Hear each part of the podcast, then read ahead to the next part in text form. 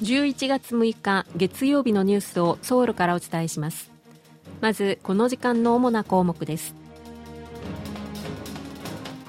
韓国は北韓の軍事施設などを監視するため独自の監視システムの構築を進めていますが1つ目の偵察衛星が今月末に打ち上げられます。株の取引における空売りが一時的に禁止されたことを受け韓国の株式市場は急騰しました。韓国では一部の地域にこの秋初めての寒波警報が出されました。今日はこうしたニュースを中心にお伝えします。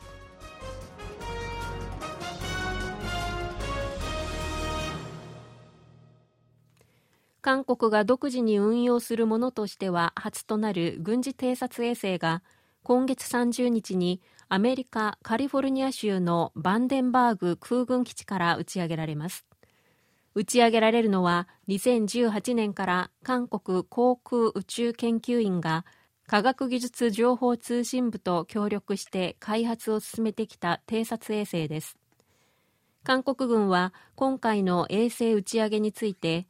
北韓の主な施設を監視する偵察衛星を初めて韓国が独自に確保するという意味があると説明しています。国防部は再来年までに高性能のレーダーを搭載した衛星4機を追加で打ち上げる計画です。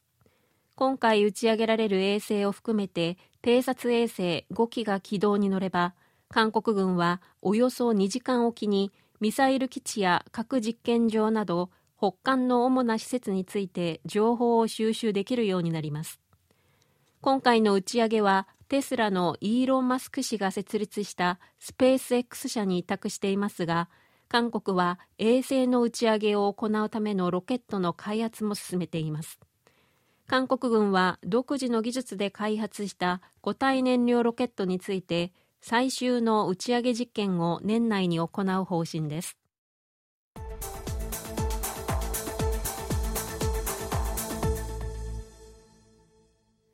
株の取引において実際には保有していない株式を信用取引などで借りて売るいわゆる空売りが当面禁止されたことを交換し韓国株は6日急騰しました。新興株式市場のコスダックでは買い注文が一時的に停止されましたがその後も高い水準で取引が行われ終値は前の営業日と比べて7%以上上がりました。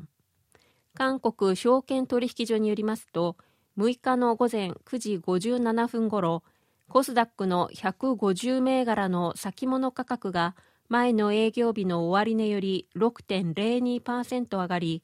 150銘柄による指数が7.3%上昇したため買い注文を5分間無効にする措置が発動されたということです。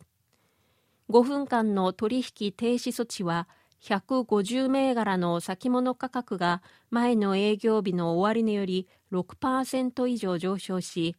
150銘柄による指数が3%以上上昇した状態が1分間続く場合に発動されます。この措置が発動されるのは2020年6月16日以来およそ3年5ヶ月ぶりです。今回の韓国株の急騰は金融委員会が5日に発表した株の空売り禁止が背景にあります。株の空売りは株価の下落が予想される場合に実際には所有していない株式を売りその後予想通り株価が下がったところで買い戻して利益を得る行為です。韓国ではコスピとコスダックの主要銘柄に限って空売りが認められています。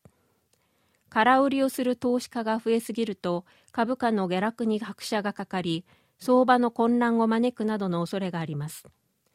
金融委員会は空売り禁止を決めた理由について最近経済成長が鈍化していることに加えてイスラエルとイスラム組織ハマスとの武力衝突などにより市場の不確実性が高まっているため先手を打つ必要があると判断したと説明しています。金融委員会はさらに空売りによって一部の投資家が不当に利益を得ていると指摘する声が上がっていることからルールや制度の改善を図るとしています。韓国ではこれまで2008年のいわゆるリーマンショックや2020年の新型コロナウイルスの感染拡大など株価の急落が続いた際に空売りを禁止する措置が取られていて禁止措置は今回が4回目です。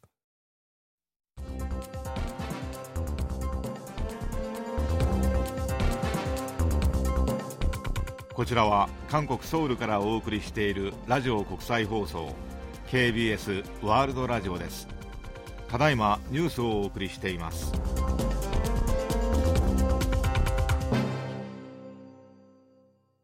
イスラム組織ハマスが実効支配するパレスチナ自治区のガザからエジプトに退避していた韓国人一家は全員が韓国に向けて出発しました。この家族は40代の韓国人女性と韓国に帰化したパレスチナ系の40代の夫。それに子供3人の合わせて5人で現地時間の5日午後エジプトのカイロ国際空港から韓国に向けて出発したということです。ガザ地区に7年以上住んでいたこの韓国人の家族は今月2日にラファ検問所からエジプト側に退避していました。